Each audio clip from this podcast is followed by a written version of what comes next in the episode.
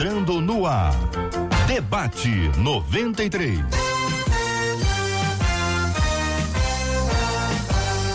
Realização 93 FM. Um oferecimento Pleno News. Notícias de verdade. Apresentação J.R. Vargas. Alô, meu irmão. Alô, minha irmã. Aqui fala J.R. Vargas. Estamos de volta. Começando aqui mais uma super edição do nosso debate 93 de hoje, nessa sexta-feira, 27 de setembro de 2019. Vale com o debate 93. 2461-0093. E-mail debate arroba rádio 93.com.br. Facebook Rádio 93 FM. Site www.radio93.com.br. Ô Marcela Bastos, bom dia. Bom dia, JR. Bom dia aos nossos ouvintes, nossos debatedores. Já com um tchauzinho pra turma que já tá acompanhando a gente aí na live de abertura pro Facebook. Lembrando que 96803 8319 é o nosso WhatsApp. E pelo WhatsApp você participa dando suas opiniões no programa de hoje? Sim, mas só pelo WhatsApp você manda o aniversário do pastor e da pastora, também o aniversário da igreja e o aniversário da sua cidade. Como hoje é sexta-feira, conta pra gente o aniversariante de hoje, sexta, e de amanhã, sábado. Perde tempo não, manda pra gente que a gente quer orar. Muito bem, Marcelo. E nós estamos também aqui na nossa, no nosso Spotify com o Debate 93. Também no Spotify tem o Estudo 93, tem as amigas, tem o Goodcast, onde temos ali as matérias sobre a Amazônia, a entrevista ali do navio Logos. E temos aqui o privilégio, você que acompanha a gente no Debate 93, pode fazer também a busca no Spotify com o Debate 93. Simples assim. Simples assim, vai encontrar os nossos programas lá. Isso aí. Ainda vai ouvir ouvir. a hora que quiser. Puxa vida, que compartilhar, uma maravilha, né? Quem diria, quem diria, quanta tecnologia abençoada.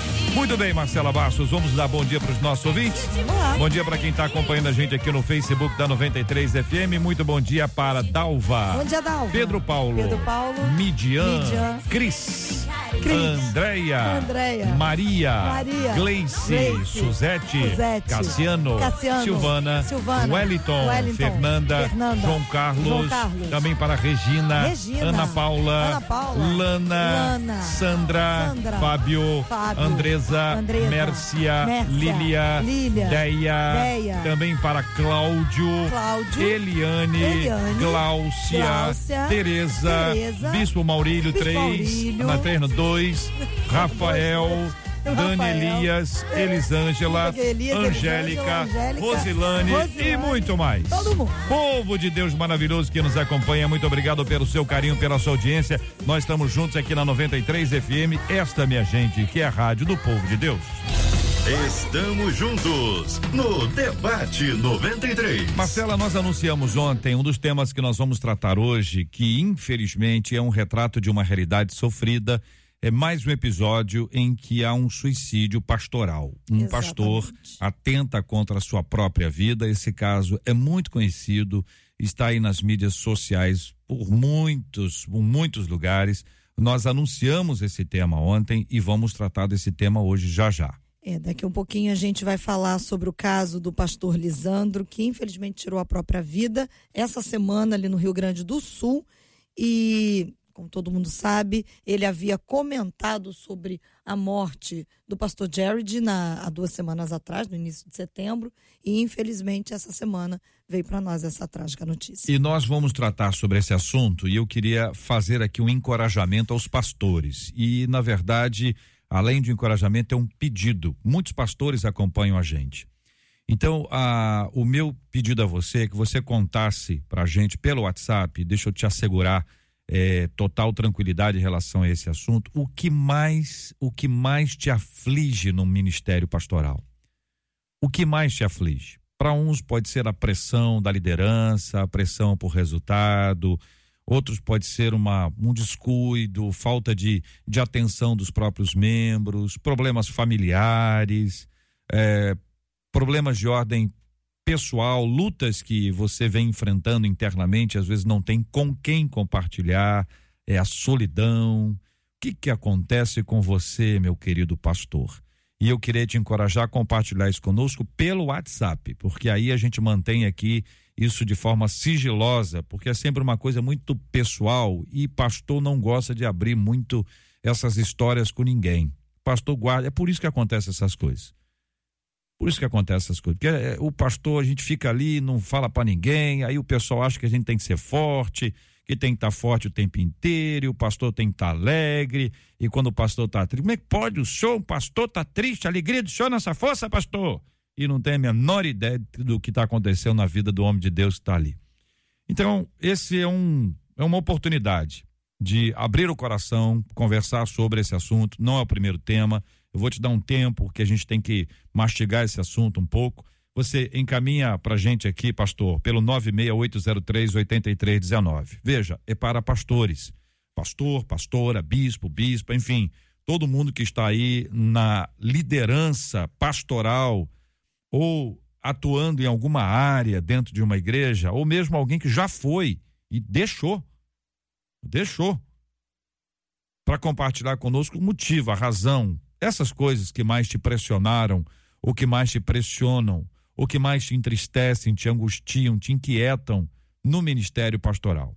Você manda pra gente pelo nosso WhatsApp da 93 FM 96803 8319 96803 8319 96803 8319.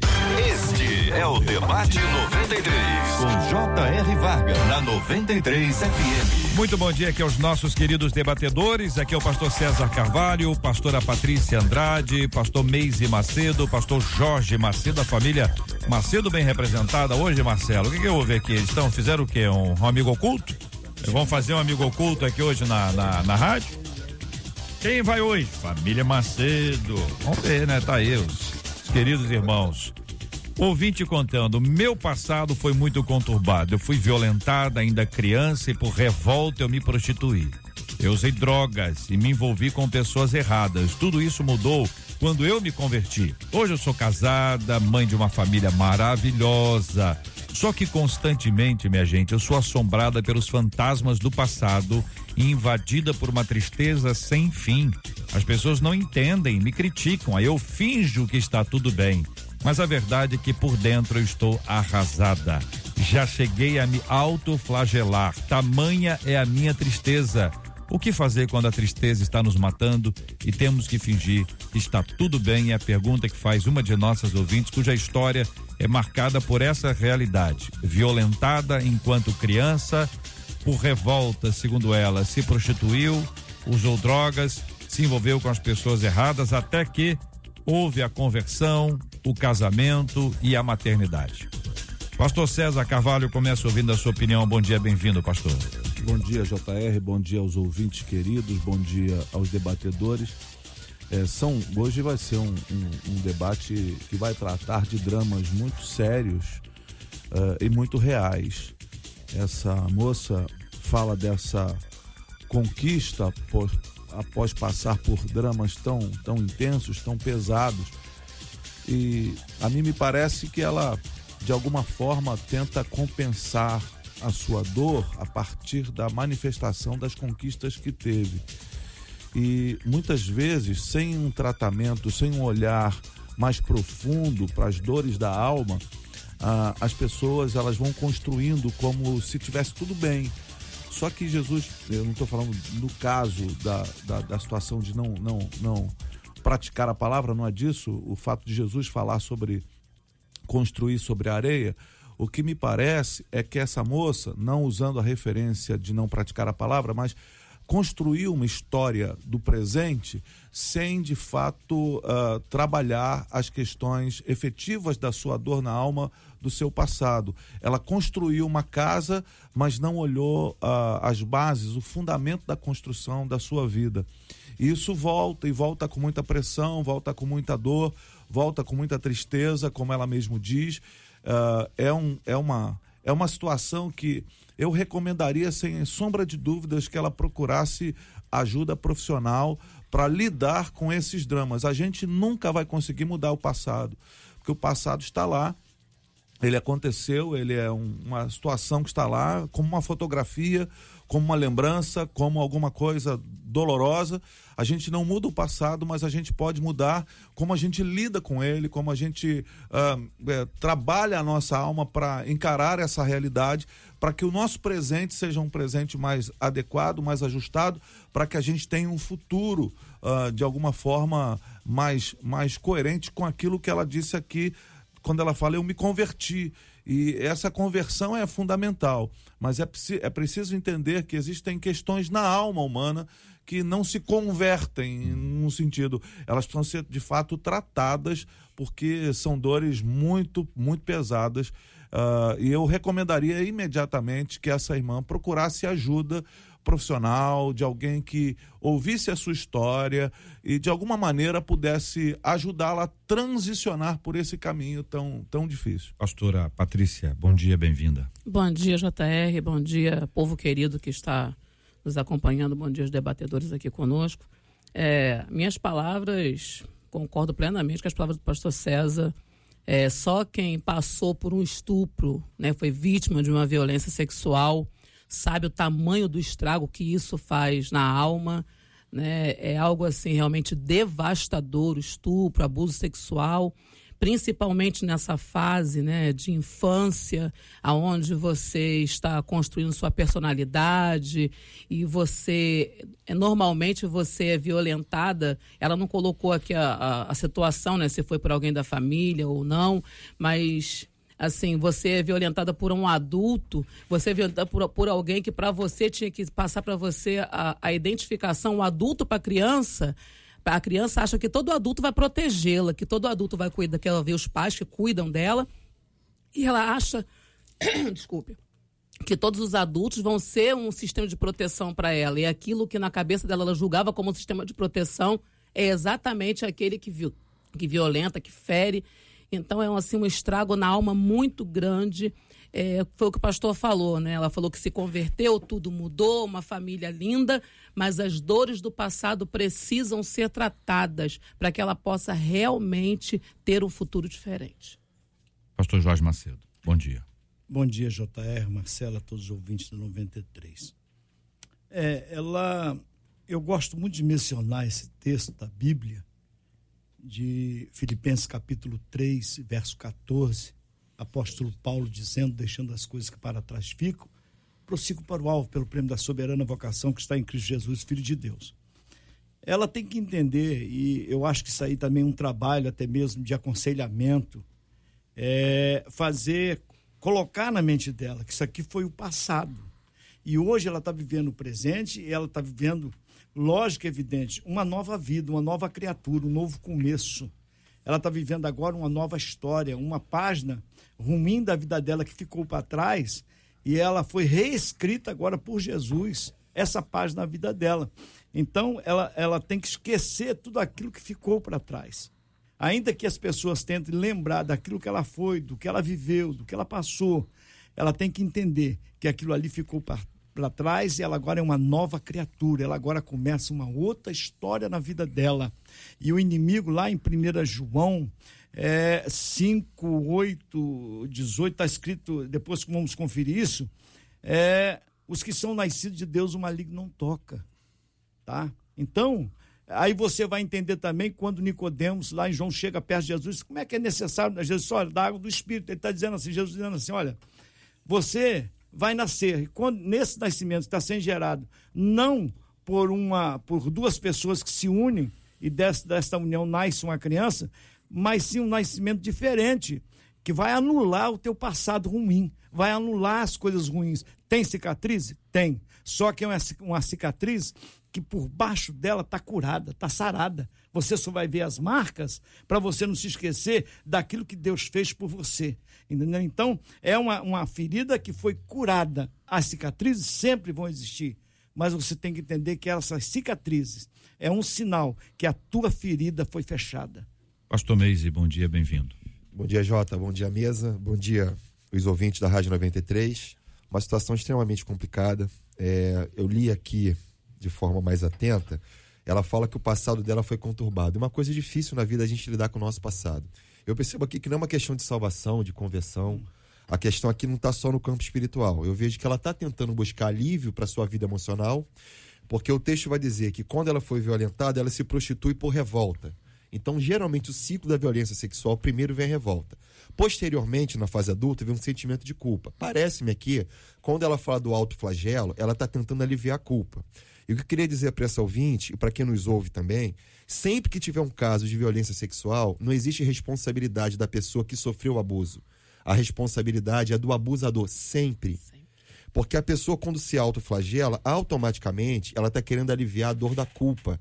E a culpa tem um problema na nossa vida. Sempre que a gente se sente culpado, automaticamente nós queremos ser punidos. Hum. Então, é, eu percebo, assim, pela minha pouca experiência de trabalhar com isso aqui, que existe uma culpa no coração dela. Aí vem a última pergunta: o que fazer quando a tristeza está nos matando e temos que fingir que está tudo bem? Ela não tem que fingir que está tudo bem ela tem que lidar com a realidade. Então ela precisa entender que o princípio da cura, quanto mais eu falo, mais eu saro. Então ela precisa sim de ajuda profissional, o pastor César falou sobre isso aqui, os colegas debatedores, mas ela precisa também de uma mulher, nesse caso tem que ser uma mulher, prioritariamente, que seja uma parceira de prestação de contas. Hum. O que eu percebo aqui é que essa mulher tem tido inúmeras recaídas emocionais.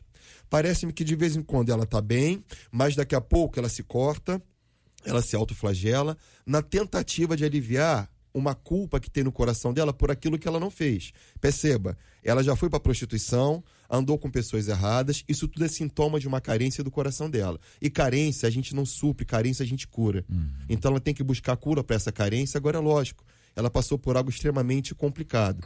Então ela tem que buscar ajuda assim para ontem. Para uhum. ontem, ela carece de ajuda. Um ouvinte nossa diz assim aqui no WhatsApp: JR, eu também tive um passado conturbado e também já me senti assombrada pelas lembranças. Porque a vida é feita de histórias, e histórias são feitas de escolhas e circunstâncias que nem sempre são boas.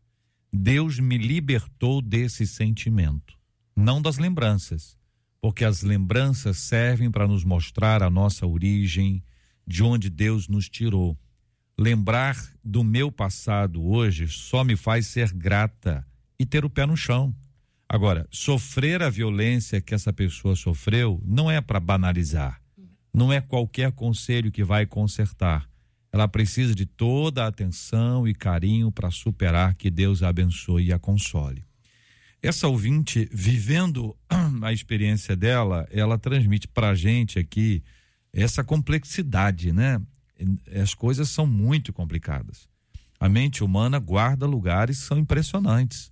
A gente precisa compreender que Deus faz a obra, e que o processo está, está sendo feito, porque o evangelho já alcançou essa menina pela graça de Deus. Ah, e, e a culpa não deve ser algo que vai acompanhá-la, mas é, é, lidar com a história, é dizer, poxa, eu não, eu não queria que aquilo tivesse acontecido. Como é que a gente pode controlar o que já aconteceu? Eu diria, JR, até, só para que a gente tenha bastante cuidado em relação a isso, é na, na experiência que a gente vai vendo, na experiência pastoral, que, embora alguns casos possam parecer absolutamente idênticos, não existem casos iguais porque não existem pessoas iguais. Não existe uma fórmula, ainda mais, ainda mais no, no ambiente da alma. Não adianta você, assim, é, falar, oh, eu passei por isso, você vai passar também, porque não funciona assim. Não é desse jeito que as coisas acontecem na alma humana. É preciso um olhar é, para esse indivíduo, para essa pessoa, um olhar uh, de acolhimento, um olhar de abraço, aquilo que foi falado pelo pastor mais aqui, a questão de entender esse, esse lugar de, de culpa que essa moça também vai. E aí, talvez a gente fique aqui querendo dizer, ah, não, mas se fizer isso, se fizer aquilo, se fizer aquilo outro, como se fossem conselhos. É, é, é importante, é legal, é bacana, mas a gente precisa entender que cada drama humano tem a sua particularidade que se desdobra em meandros da alma que a gente não vai conseguir explicar todos eles.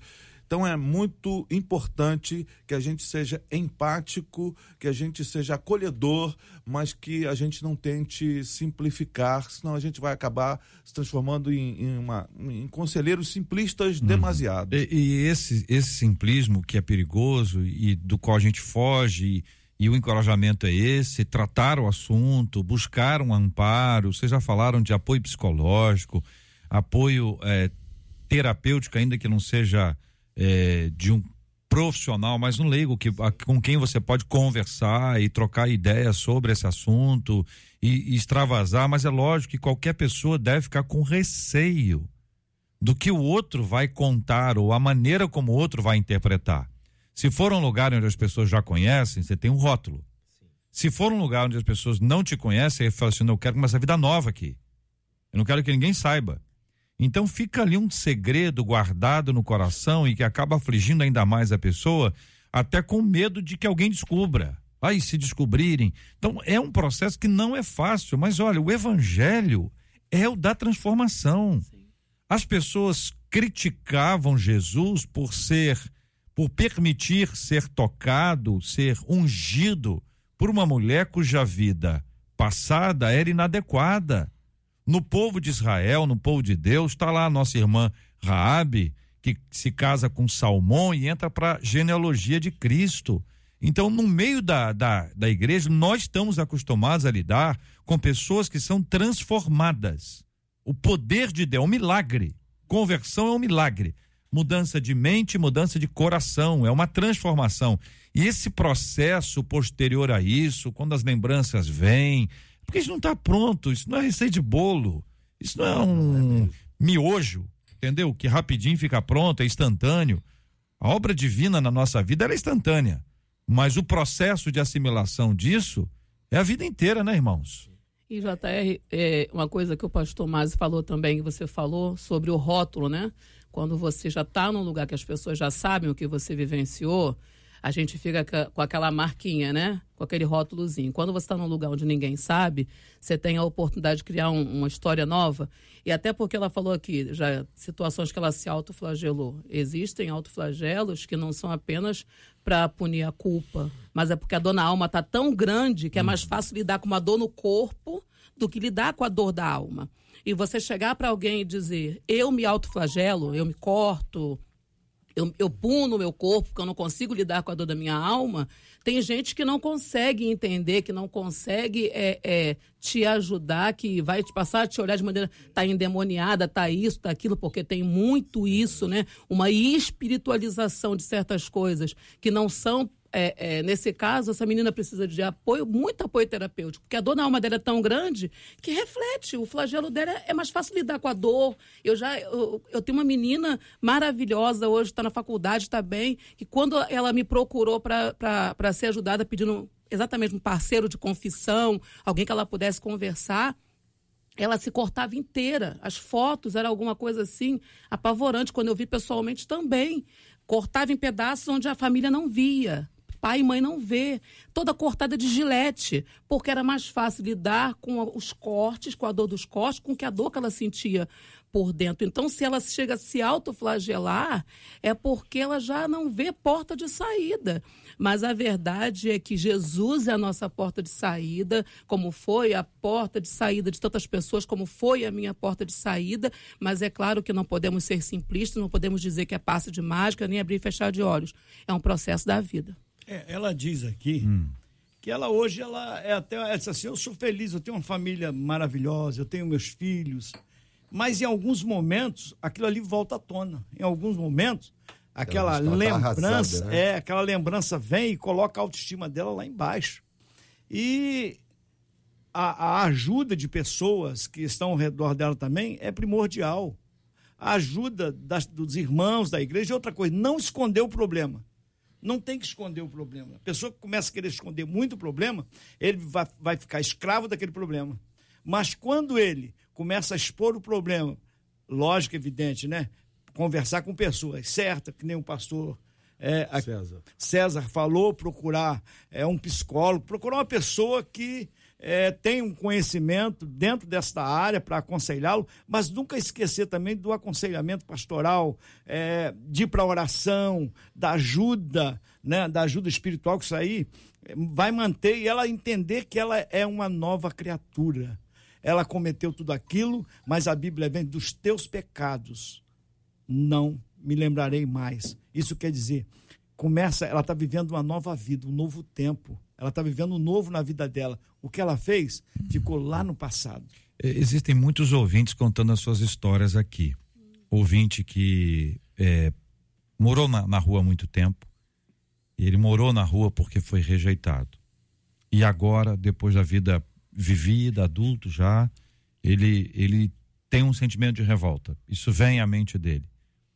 Uma outra ouvinte contando que desde muito cedo ela, ela foi estuprada é, por pessoas do tráfico e depois acabou se envolvendo.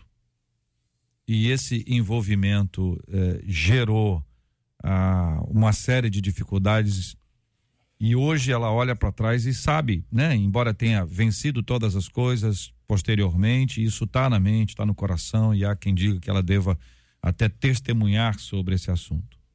E aqui eu faço um parênteses, porque há muitas pessoas que tentam de alguma maneira testemunhar esse assunto e contar as suas histórias. Eu não sei se todo mundo está preparado para falar e para ouvir. Porque existem coisas que são muito complicadas. Uhum. Eu uma vez recebi aqui uma pessoa que queria contar na rádio que ele, antes de ser convertido, traiu a esposa dele, olha lá, dezenas de vezes. E agora ele era crente. E a vida dele mudou. E eu disse: não, não vai falar. Não vai falar. Vai falar, porque para você pode ser bom. Duvido que seja bom para ela. Eu duvido. Duvido. Ah, eu traí ela 30 vezes, traí, fez isso, eu fiz aquilo, mas Jesus mudou a minha vida, pelo amor de Deus. É como, é a impressão que eu tenho, pastora. Uhum. É, a impressão que eu tenho é que tivesse apunhalando todas, toda vez que conta, glória a Deus e tal. Peraí, tem um negócio aí meio maluco.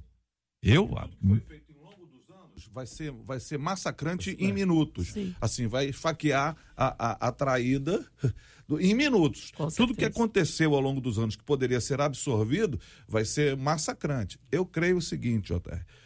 Claro que é fundamental é, desenvolver, e isso tem uma liga enorme com o segundo tema, desenvolver relacionamentos saudáveis que possam nos ouvir, que possam, é, de alguma forma, ser ali parceiros. Mas a gente tem que ter muita, muito cuidado nessa exposição, nessa, nessa maneira, dessa forma porque nem todo mundo que ouve está preparado para ouvir, é, para ouvir, para interpretar, para ajudar. Difícil, né? E é, é, é um, não é uma questão não, simples, não é uma coisa que a gente diga assim, não, mas aí o evangelho entrou e tudo mudou, nada mais e tal, vai, foi, foi do mesmo jeito.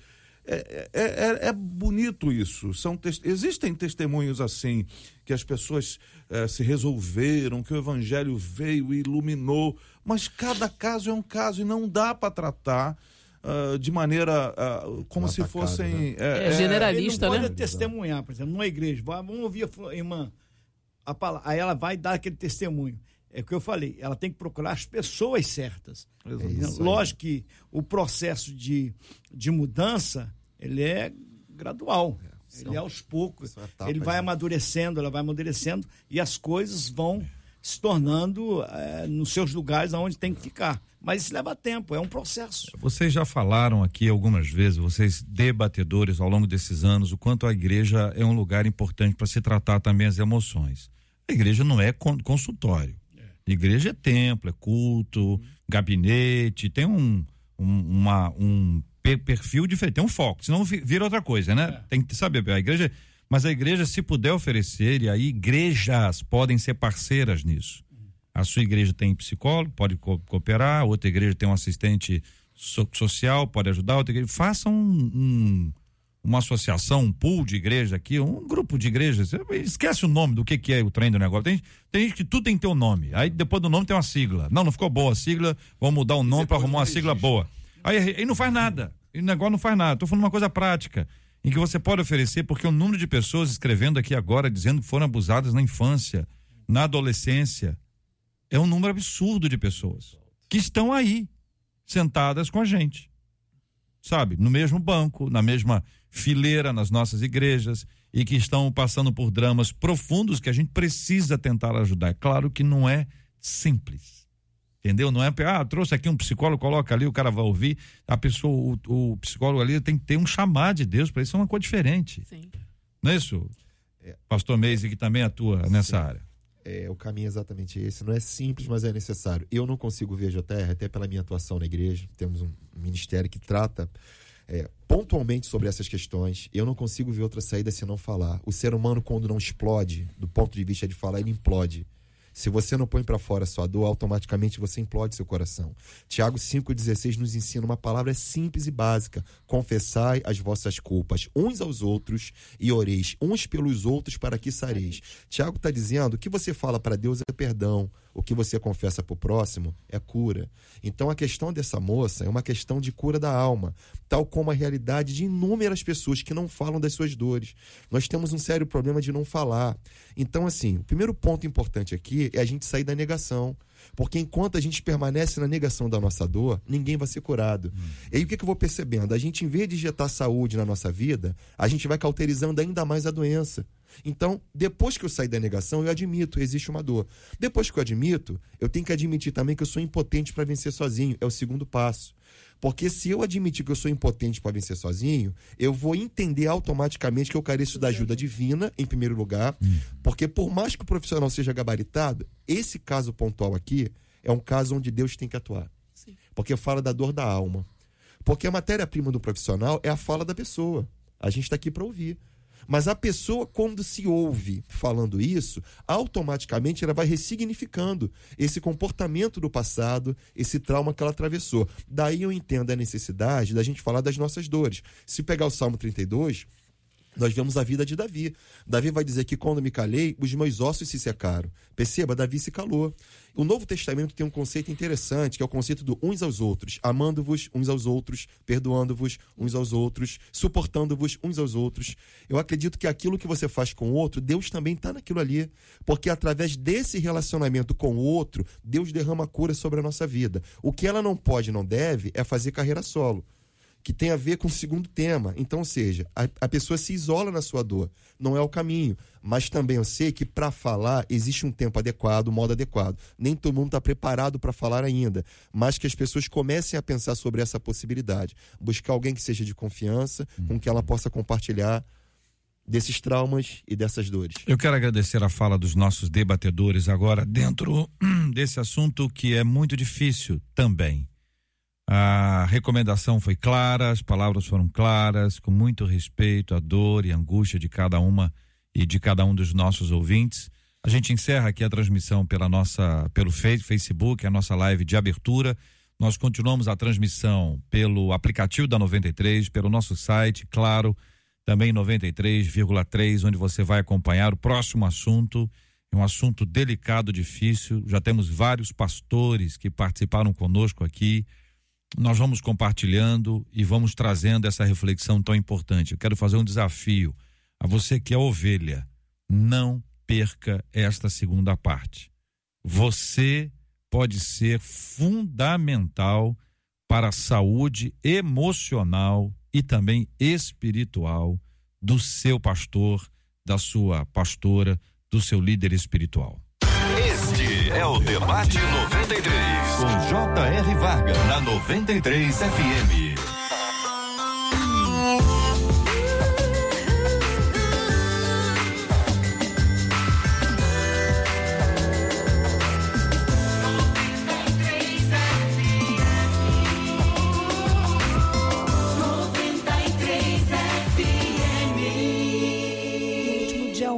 setembro, o pastor Lisandro Canes, da Igreja Nova Vida em Rio Grande, no Rio Grande do Sul, compartilhou no Facebook dele uma mensagem sobre o esgotamento que é trazido pelo Ministério Pastoral. O Lisandro concordou com as palavras escritas por um pastor amigo dele e escreveu que o ministério é esgotante e cansativo e que essa responsabilidade consumia as energias dele. As palavras sobre a fragilidade dos pastores foram feitas aí diante do anúncio da morte do pastor Jared Wilson, que havia tirado a própria vida naquela semana. Nessa última terça-feira, agora pela manhã, o pastor Lisandro compartilhou uma imagem na página de sua igreja no Facebook, em que ele dizia: Restaura-me o vigor. E ele acrescentou uh, na página é, na legenda da foto o Salmo 23, 3, na seguinte versão que diz: Renova minhas forças e me guia pelos caminhos da justiça, assim ele honra o seu nome. Horas depois, o pastor Lisandro tirou a própria vida, no que está sendo interpretado como um ato de desespero. O pastor Lisandro Canes deixa esposa. Ele também era pastor e sua ele também era professor e a sua morte foi comunicada e lamentada pela escola em mensagens nas redes sociais. Diante de nós, minha gente, esse tema já anunciado previamente na abertura do programa, muita gente passa a ouvir a gente durante o programa. Nós contamos esse assunto de forma resumida, agora um pouco mais claro, e pedimos aos pastores e pastoras, os nossos líderes espirituais, que compartilhassem conosco quais as suas maiores lutas no ministério, quais as suas dificuldades que você enfrenta e que você vê como um problema grave para você. Cada um de nós tem uma coisa, ou às vezes muitos temos a mesma coisa. Eu vou começar aqui lendo, porque isso vai ajudar a gente a nortear. Mas eu queria encorajar você, pastor, pastor que está acompanhando a gente, manda para a gente seu WhatsApp. Ele, ele é mantido aqui em sigilo e você pode contar para a gente. Olha, eu sou pastor, pastora, a maior dificuldade que eu vejo no ministério é isso. O que mais me machuca no ministério, o que mais me fere no ministério é isso. Alguns, eventualmente, até deixaram o ministério. Pode dizer, deixei o ministério por causa disso. Esse compartilhar aqui, além de ser libertador, ele poderá ajudar outros tantos pastores e líderes que estão nos acompanhando. E se você disser, ah, eu não sou pastor, eu vou fazer outra coisa, não tem nada com isso. Isso é um símbolo de egoísmo. E é talvez por atitudes assim que muitos pastores estejam se sentindo mal. É hora de misericórdia. Quem pastoreia o pastor também é a ovelha. O pastor precisa ser pastoreado. E alguém diz: é um pastor pastoreia o outro. Mas haverá sempre um pastor que precisa ser pastoreado. E dentro da igreja, na comunidade, quem consegue olhar no olho do pastor e ver se ele está bem ou não, da pastora, se ela está bem ou não, é a ovelha. E não dá para ver isso de longe. A gente só consegue ver isso de perto. Um dos nossos pastores ouvintes diz: o que mais me magoa no ministério é a falta de credibilidade dos membros em eu poder contar para eles segredos, com medo das consequências desses segredos contados. Como vocês lidam com isso? Que palavra trazem vocês, pastores? Bem, eu vou me atrever a começar essa, essa conversa desta situação que de alguma forma começou a tomar é, dimensões gigantescas, são notícias e mais notícias. É claro que é, suicídio pastoral está também envolver, envolvido pelo a dramaticidade do suicídio de maneira em geral na, na sociedade humana dos nossos tempos. Estamos vivendo o Setembro Amarelo, que é uh, o mês de prevenção do suicídio. É um drama que não é muito divulgado, que não é muito falado, ainda é, é tratado como tabu na sociedade, mas uh, o, a maneira de viver a vida parece que escolhemos caminhos equivocados para desenvolver a nossa maneira de viver. E isso tem gerado uh, frustrações enormes e a gente não pode negar a realidade dramática da doença chamada depressão e muito durante muitos anos essa doença chamada depressão foi tratada uh, no ambiente espiritual, da espiritualidade, e então se mandava orar, se mandava jejuar, se mandava fazer coisas. É, fazer toda uma, uma, uma gama de, de atividades e de atitudes para se ver, se, se ver livre disso. Mas a verdade é que o ministério, e eu é, tenho o privilégio de, no próximo janeiro, completar 30 anos de ordenação pastoral e a gente já viveu muita coisa, é muito esgotante, é muito difícil, mas se eu posso dizer alguma coisa aos meus parceiros, aos meus irmãos em Cristo Jesus, é escolha não fazer esse, essa, esse trajeto sozinho. Escolha ter amigos. Amigos mesmo, não são só companheiros, igual a gente fala assim, meu colega de trabalho. Não é isso, não. Amigos para quem você pode ligar na hora da sua aflição, na hora da sua dor, que não vai te medir, que não vai, é, não está disputando contigo, porque nós estamos vivendo um tempo onde a palavra competição tem sido dramática e a gente precisa de alguma forma é, romper com essa com esse trilho e viver de maneira adequada. Então não fique sozinho. Essa dificuldade que o nosso pastor ouvinte compartilha, falta de credibilidade dos membros, né? Ele não pode contar os segredos para os membros da igreja ou para o membro, é com medo das consequências. É, é um problema real, né, gente? Real. Ovelha, muitas ovelhas pensam que pastor não erra, não falha, não tem defeito, não é humano. E que quando um pastor eh, se atreve, né, porque se atreve a ter um, um relacionamento nesse nível, de expor seus segredos para uma para uma ovelha, tem que ser alguém que, nossa, assim, procure um pastor. Se você vai, ah, eu vou me expor para uma ovelha porque ele é meu amigo, mas ele é sua ovelha, né? Se você vai ter que expor a sua dor, o seu problema, o seu segredo, procure alguém que vivencia o ministério como você, que entende a responsabilidade que você carrega que entende é, é, o seu lado da vida, sabe? Ainda que ele não viva o que você está vivendo, ele tem uma visão do que é ministério pastoral. É complicado quando você coloca sobre os ombros de uma ovelha um peso que você, como pastor, não está suportando. Você expõe aquela pessoa, às vezes, assim, a, a um, um escândalo. Ela fica escandalizada de ver que você é um pastor, não está suportando e começa a achar, não, se ele está passando por isso, não está aguentando, eu então posso, né? Porque eu sou ovelha, se o pastor não está aguentando. Então, assim, se você precisar falar, porque a gente precisa falar, todo mundo precisa. Se a gente, se a gente cala, nossa, é o que o pastor Meise falou. Se você cala, você implode, né? Se você não vai explodir, você vai implodir. Então, se você precisa explodir, precisa falar, por favor, fale com um parceiro de ministério. Tenha amigos. Pastor César foi muito feliz. Né? A gente não pode ser só pessoas que a gente encontra em reuniões ministeriais, que nós apertamos a mão, graça e paz, a parte do Senhor, damos aquele tapinha nas costas e não vemos nunca mais, porque nós precisamos ter pessoas que andem ao nosso lado, que entendam a responsabilidade que nós carregamos. Nessa mesma linha, ah, esse pastor ouvinte nos traz aqui, na verdade, essa palavra dele é mais em relação à falta de credibilidade entre pastores. Ah, podemos aplicar das duas formas? Podemos, mas para sermos fiéis à fala dele aqui, ele está falando especificamente sobre a questão de, de falta de lealdade, de amizade, de verdade. A expressão que ele utiliza é a falta de credibilidade entre pastores. É, eu creio que não está errado também, não. Na realidade, também é isso.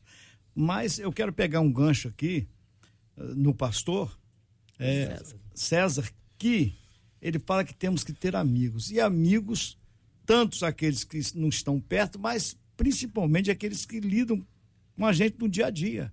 Parceiros, pessoas que estão lidando com ele ali, mas que querem ajudar, que querem somar e que você possa ter confiança. Eu estava dizendo ali que às vezes falta nos pastores, é, presidente, é ele, ele procurar é, é, formar um grupo de ajuda, formar um grupo de pessoas que tenham condição de ajudá-lo nos momentos difíceis, né? Às vezes ele precisa tirar umas férias, precisa passar um, um, um tempo fora, né? Ali do, do da, da, igreja, ele tem que ter pessoas que ele deixa ali, ele diz, eu vou tranquilo, vou esquecer que eu estou pastoreando, essa igreja, e porque eu tenho uma pessoa ali que é de alto minha, da minha confiança, eu sei que vai é, dirigir na minha falta, vai conduzir o rebanho do jeito que é, Deus tem me dado condição. Agora, o, membro, ele sempre vai ser, vai, vai ser um pouco diferente do pastor. O pastor vai ser olhado sempre diferente.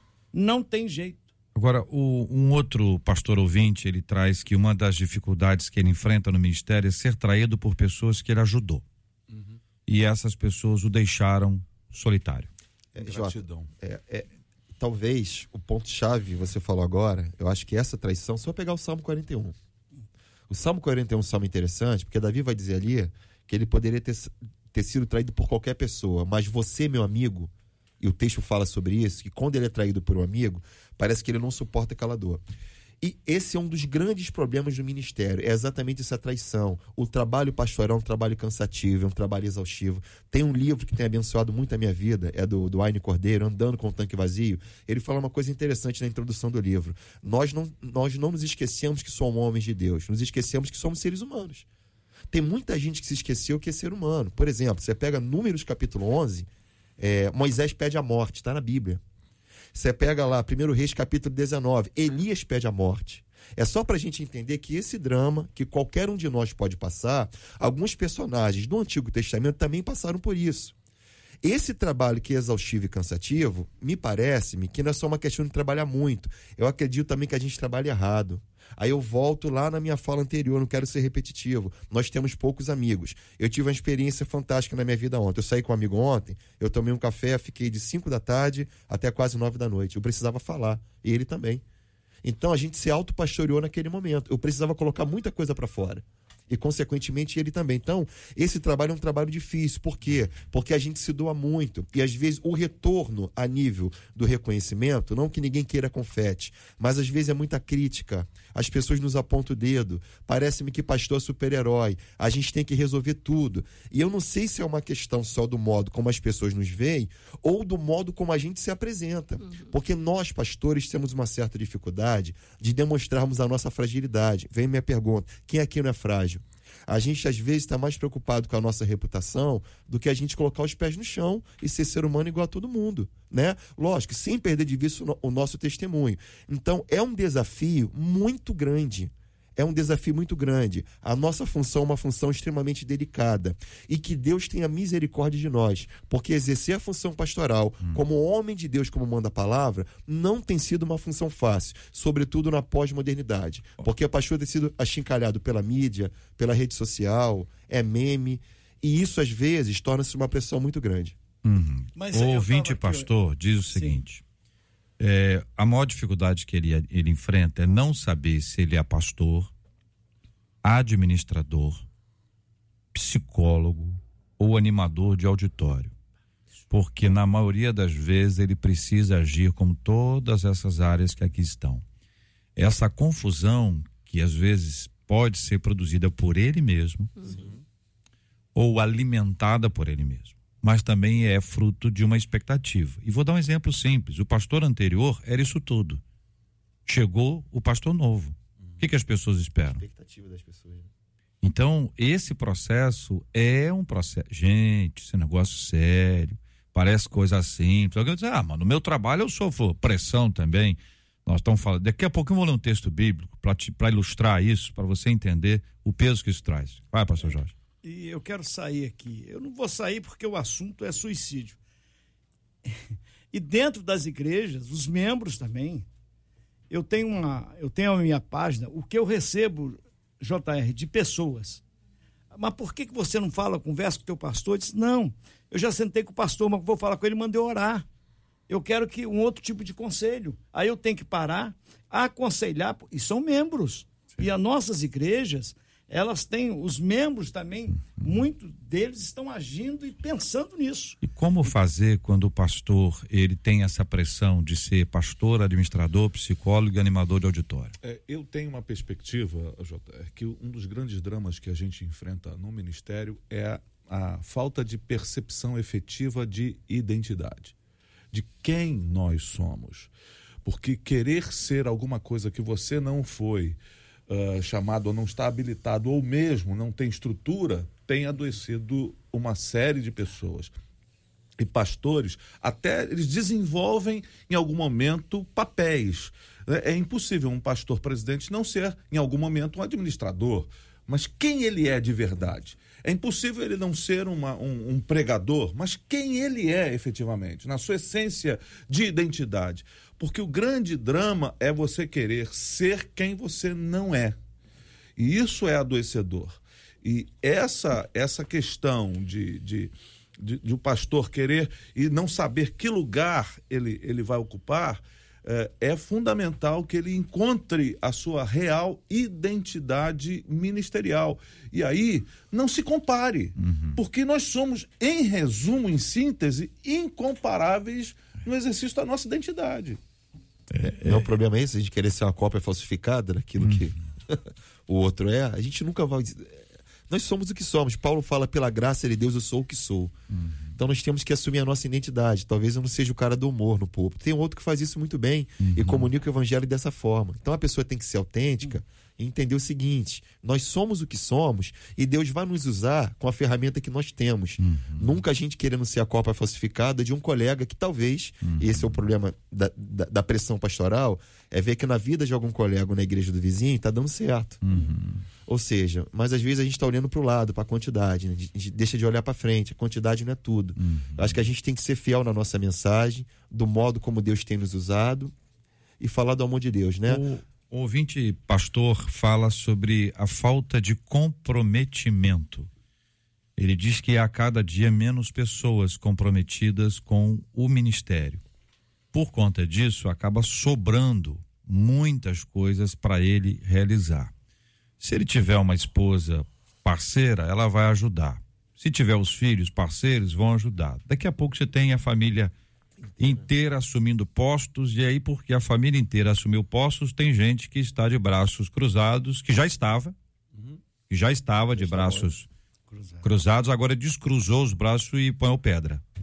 Ou, ou Entendeu? cartazes, né? Cartazes. É, que Né? declara que a igreja tem uma gestão nepotista, É, né? Agora, vamos lá. É, quando ele lida com esse descompromisso, quando ele se sente solitário, sobrecarregado, sabe? Cansado mesmo pela pressão do ministério, das coisas serem feitas, como, como lidar com isso, na opinião de vocês? É, quando ele, ele, ele chega a essa exaustão, porque já é, né?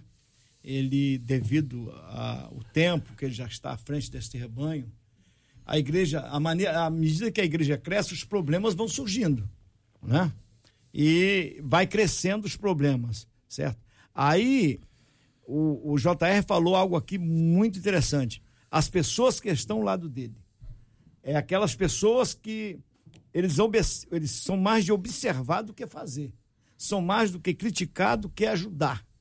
Então, é, quando o, o- o filho, a esposa, começa a auxiliar, ajudar, vai aparecer pessoas para se colocar na frente e dizer, mas é, o pastor não pede a nossa ajuda, ele precisa pedir. Você mesmo, você está ali, você é pastor auxiliar, você sabe da, da sua chamada, você sabe das suas obrigações, não é isso? E se expõe para o pastor, ele não vai ficar assim, você tem que chegar perto dele, "Ô, pastor, eu estou aqui para precisar, É, eu eu- quero ajudar, quero auxiliar. Eu creio que talvez um dos grandes dramas hoje é a, a suposição de que a gente pode controlar todas as questões.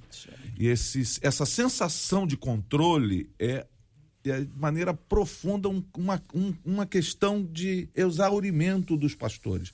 A força vai embora, porque ele acha que pode, de alguma forma, controlar todos os processos e ele desconfia, em algum momento, que se ele não for controlar, as coisas vão sair do lugar.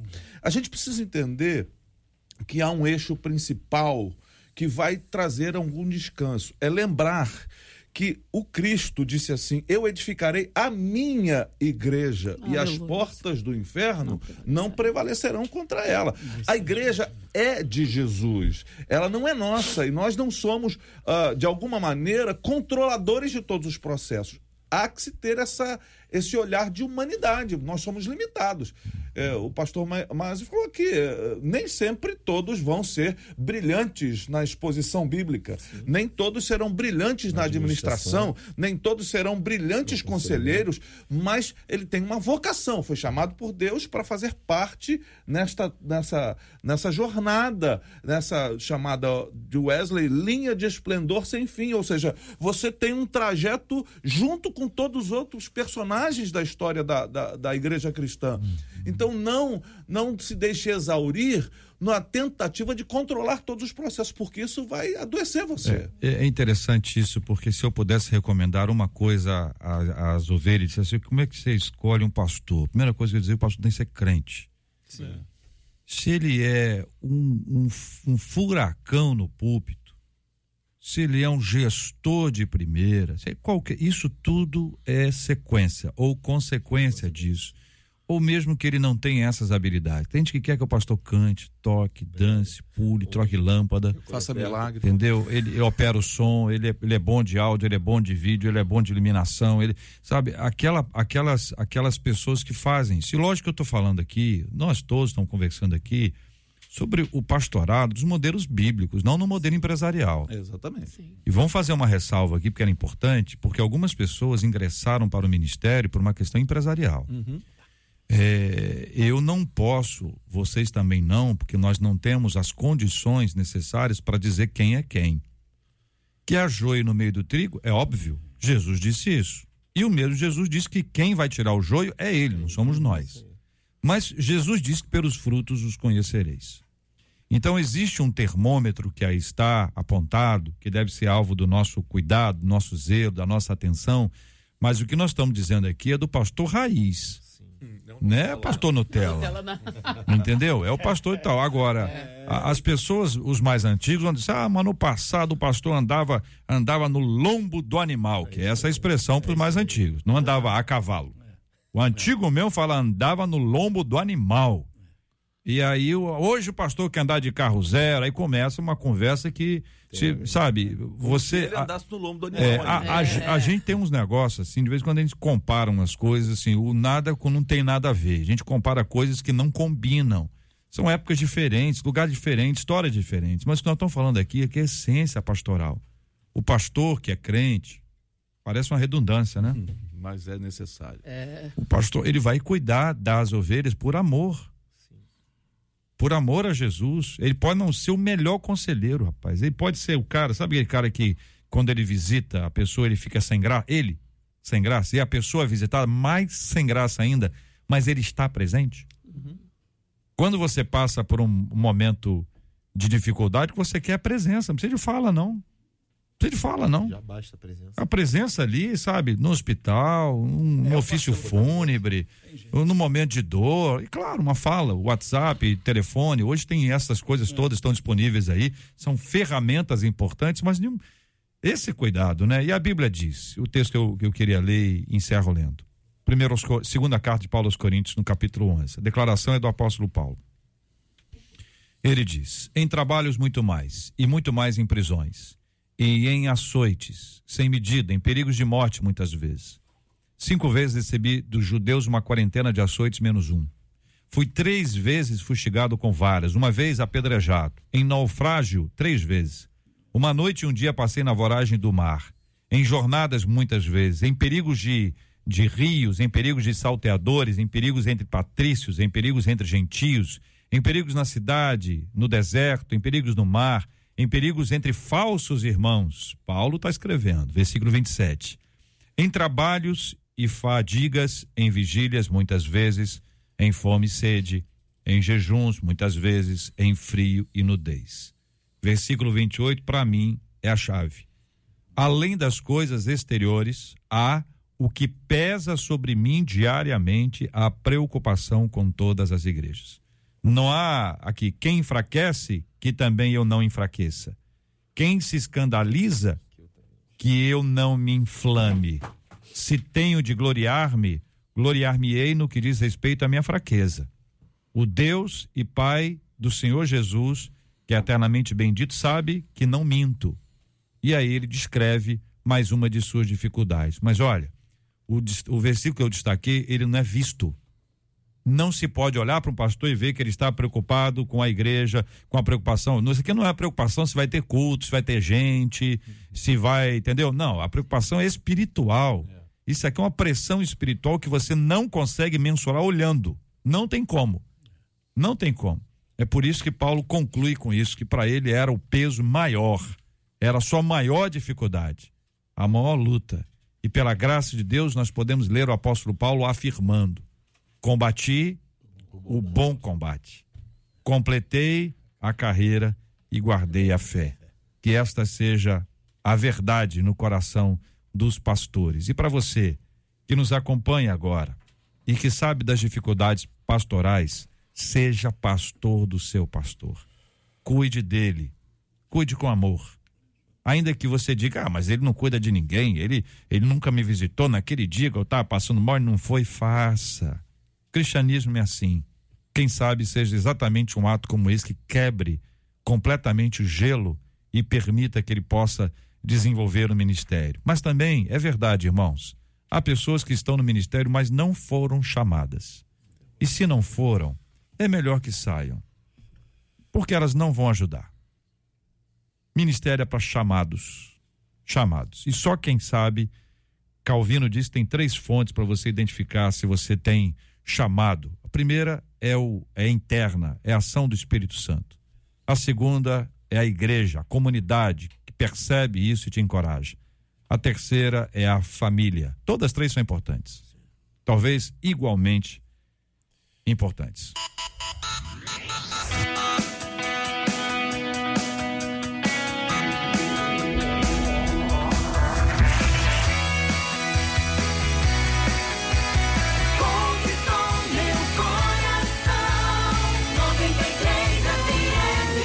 Muito obrigado, queridos, ilustres e amados debatedores. Pastor César Carvalho, obrigado, um abraço. Eu agradeço e quero só terminar usando o texto que você usou de Paulo, combate o, bom combate. Na linguagem de hoje diz assim: fiz o melhor que pude na carreira. Isso é muito alentador para nós. E quero hoje dar um beijo especial aqui para a pastora Núbia, que está me acompanhando pessoalmente. Pastora Nubia está convidada para vir sempre, entendeu? E participar aqui do debate também com a, com a gente. É sempre uma alegria. Ela me muito bom. muito. Pastor, é verdade. Pastora Patrícia Andrade, obrigado, um abraço. Obrigado, JR. Um abraço pro pessoal que me, reg- me segue nas redes sociais, meus face friends, meus filhinhos amados do meu coração, Josué e Rebeca, mamãe ama vocês, tá? Pastor Meise, obrigado, um abraço, meu irmão. Aqui para os nossos ouvintes, a pessoa que mais te conhece é a pessoa que mais te ama, essa pessoa é Deus. Então começa a abrir seu coração para você ser curado. Um abraço aqui para minha esposa, minhas filhas, minha igreja, meu pastor. Que Deus a todos abençoe. Muito obrigado. Família Macedo também representada pelo pastor Jorge Macedo.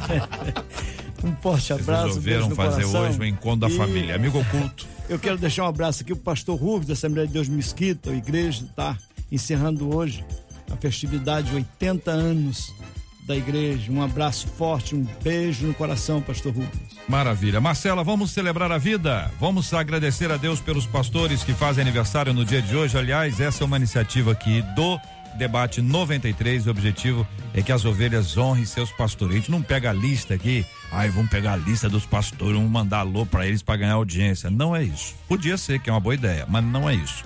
A ideia não é essa. A ideia é que as ovelhas aprendam e sejam encorajadas a honrar os seus pastores.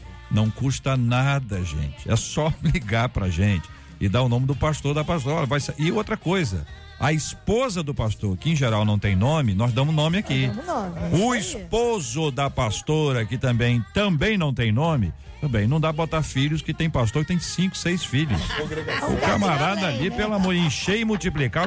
Pera aí, meu querido, tem mais gente na terra. Eu vou ter mais gente, hein? Entendeu? Porque tem gente que dá exagerada. Usa os mais novos menos, mas os antigos, pelo amor de Deus.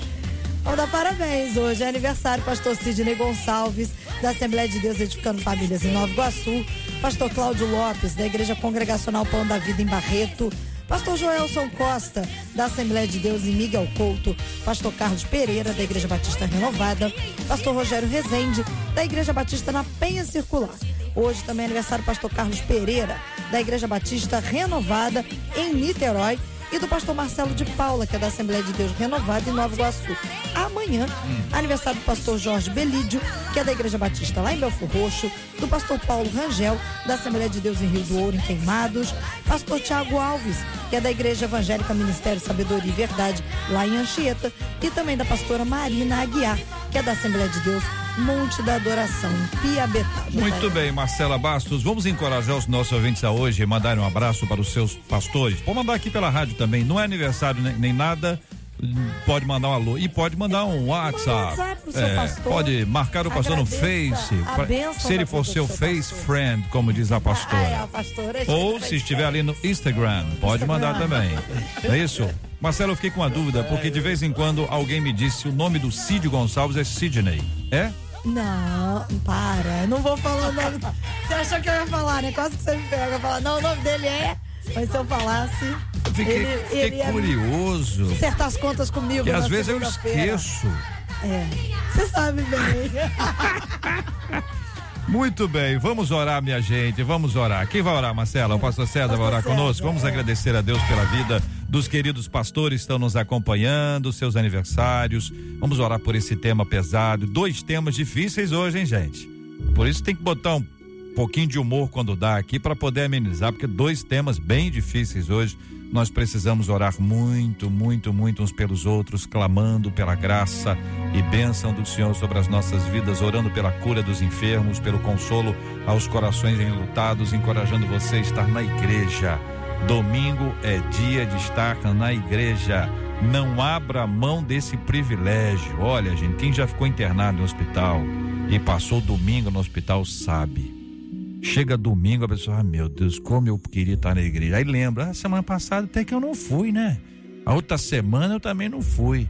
Olha como faz falta, como é importante estar. E se você está afastado, ah, ninguém me ligou, ninguém me procurou. Ah, para com isso. Vá embora, deixa esse negócio para trás. Vai para a igreja, as pessoas não te ligou, não te procurou. Olha, não, não deixa isso ser uma barreira para o seu retorno à casa do Senhor, para sua reconciliação com Deus e com a obra dele. A obra do Senhor é feita pela igreja e nós precisamos trabalhar juntos em nome de Jesus. Vamos orar. Te bendizemos, Senhor, por essa oportunidade de falar com o Senhor na convicção de que somos ouvidos. Esses dramas que tratamos hoje são reais e são muito doloridos. Pedimos a tua inspiração para que pessoas que estejam enfrentando essas dificuldades possam ser acalentadas pela sua presença, possam ser acolhidos pelo Senhor. Te agradecemos pelos aniversariantes, todos eles, e pedimos a tua bênção sobre todos, em nome de Jesus.